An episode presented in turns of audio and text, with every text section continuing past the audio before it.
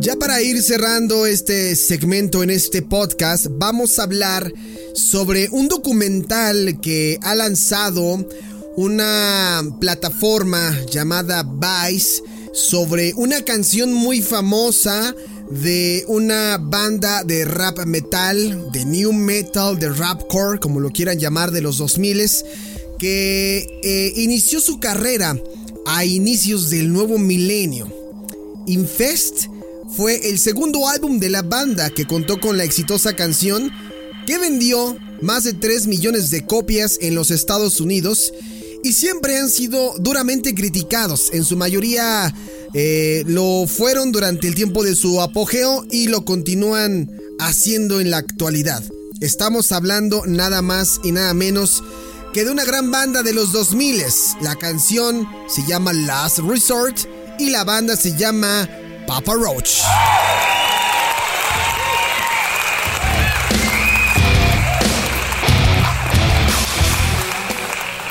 Así es.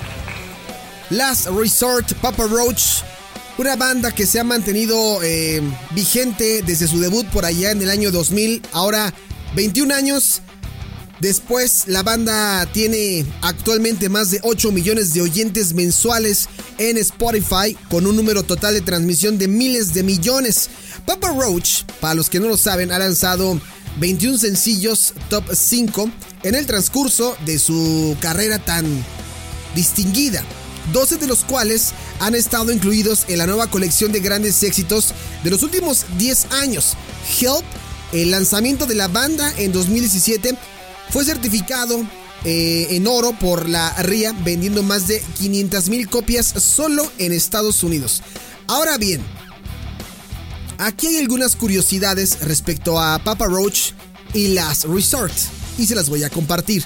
El nombre de la banda se debe a el abuelo de Shadix, Howard William Roach, que era llamado Papa Roach y lamentablemente se suicidó en 2006. La banda le rinde homenaje en el álbum de Paramore Sessions y durante los shows en vivo del tema Roses on My Grave. Eh, en honor a él, Shadix tiene un tatuaje con las palabras Born with Nothing, Die with Everything que sería algo así más o menos como nace con nada, muere con todo. Ahora, sus canciones más famosas han aparecido en numerosas series y películas. El tema de Last Resort, que es el que estamos escuchando de fondo, se eh, ha escuchado en un episodio de Cold Case en la película El Único o The One, el soundtrack completo de Papa Roach. El single To Be Love fue usado eh, pues ya hace tiempo como presentación del programa de Raw allá en WWE, en el evento de lucha libre. La canción de Last Resort se escucha en la película Cadena de Favores, Paid Forward, cuando Alex se encuentra en su habitación escuchando música. Y también esta canción se escucha por ahí en algún capítulo de Smartville, cuando un chico va en el coche escuchando pues un rato de, canciones de música, ¿no? Esta canción de Last Resort se escucha en la película también de eh, día, de eh, día de entrenamiento, perdón, Training Day. Y la canción Take Me se escucha en un capítulo de los Power Rangers, Dino Thunder o Dino Trueno.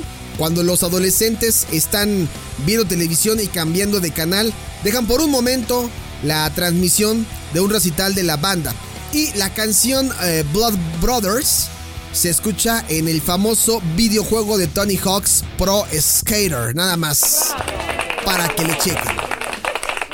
Ahora, por ahí eh, hubo una versión censurada de un álbum independiente de su poco contenido grosero, en donde la portada contenía la imagen de un bebé que ustedes seguramente ubican muy bien, haciendo una seña o, no haciendo una seña metalera. La versión que nosotros conocemos es la, versión con la señal metalera y la otra es con el puño cerrado.